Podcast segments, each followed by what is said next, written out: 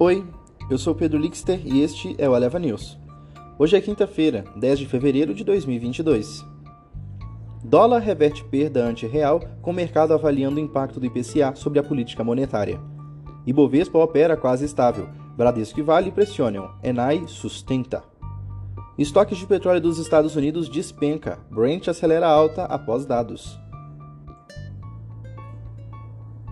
Reuters. Dólar reverte perda ante-real com o mercado avaliando o impacto do IPCA sobre a política monetária. O dólar tinha uma leve alta contra o real na quarta-feira, afastando-se das mínimas do dia, conforme os participantes do mercado digeriam os dados domésticos de inflação em linha com as expectativas do seu potencial impacto na condução da política monetária do Banco Central. Reuters, Ibovespa opera quase estável, Bradesco e Vale pressionam, Enai sustenta. O principal índice da Bolsa Brasileira operava em quase estabilidade na quarta-feira, pressionado pelas ações do setor bancário após o resultado do Bradesco e também pelo recuo dos papéis da Vale além dos comentários mais duros das autoridades do Banco Central sobre a inflação. Reuters: estoque de petróleo dos Estados Unidos despencam, Range acelera alta após dados.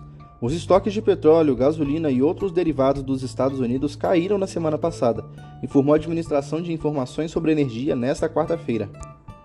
Esse foi o Eleva News. O podcast é publicado de segunda a sexta bem cedinho.